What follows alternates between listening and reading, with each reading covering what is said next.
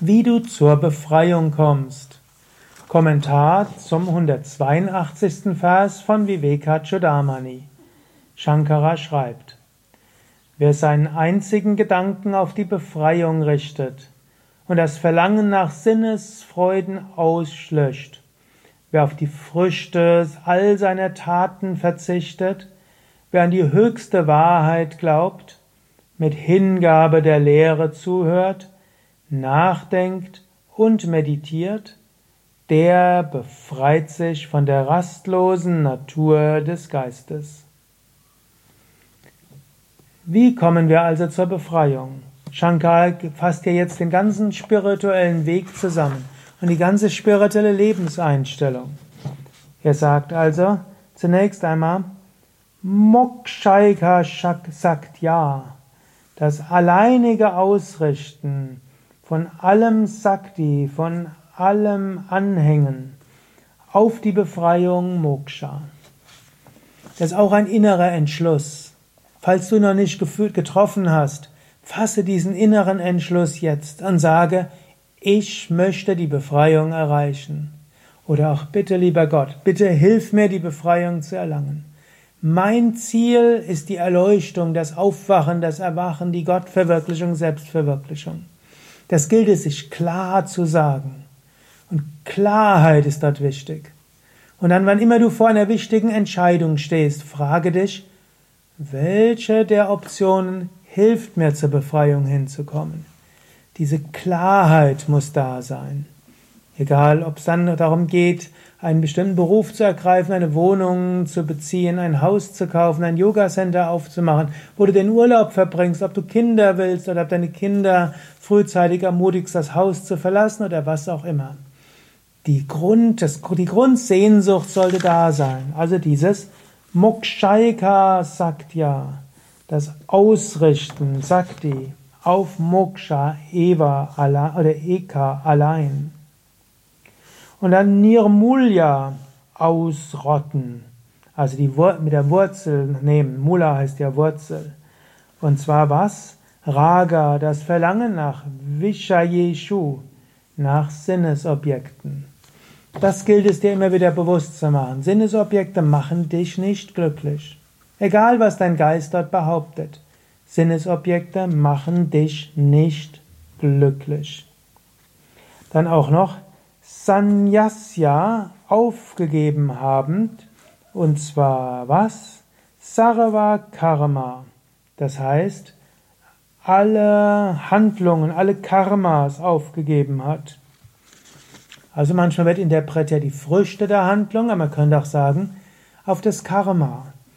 Du willst gerne gutes Karma haben und du beschwerst dich über schlechtes Karma. Warum geschieht mir das? Nein, auch das aufgeben. Akzeptiere, was kommt, ohne wünschen und ohne ablehnen. Sei dir bewusst, was kommt, kommt. Es geschieht, was geschieht. Und es wird dir irgendwo helfen auf dem Weg zur Befreiung. Das nächste ist das Sat Shraddhaya, durch Shraddha auf Sat, auf das höchste wahre Selbst. Also, habe ein Vertrauen, es gibt das höchste Selbst. Mache dir das bewusst. Vertraue darauf. Die großen Meister haben es gesagt. Die großen Meister leben aus dieser Bewusstheit heraus. Und auch du kannst aus dieser Bewusstheit leben. Shrana, Shravanadi Nishta. Nishta, hingegeben sein dem Hören der Lehre. Shravana. Also, erstmal sagt er, alleiniges Ausrichten auf Moksha, ein Schritt. Dann keine Sinnesobjekte wollen, wollen und dann gegenüber Karma gleichmütig sein.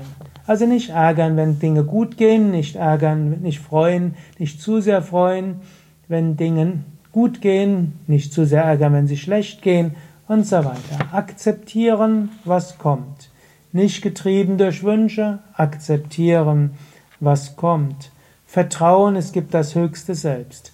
Und dann, wenn du jetzt Shravana übst, das Hören der Lehre mit großem Nishta, mit großem Hingabe und dann wirst du, kann, denke darüber nach, Rajasvabhavam, über sowohl über das Wesen der Leidenschaft und dann Dhunoti, schüttle das ab mit dem Geist, Buddhe und mit Intellekt. Also mit anderen Worten, schüttle alle Leidenschaften ab.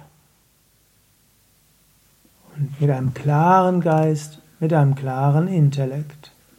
Das ist jetzt eine ganze Menge. Und jetzt überlege nochmals diese Grundsätze. Also, zunächst ausrichten auf die Befreiung. Wenn du es noch nicht gemacht hast, nimm dir jetzt vor, mein Leben sei ausgerichtet auf die Erleuchtung. Als zweites mache dir bewusst, ich will nicht nach Sinnesobjekten streben. Als drittes nimm dir vor, ich werde die Wechselfälle des Lebens annehmen, wie sie kommen.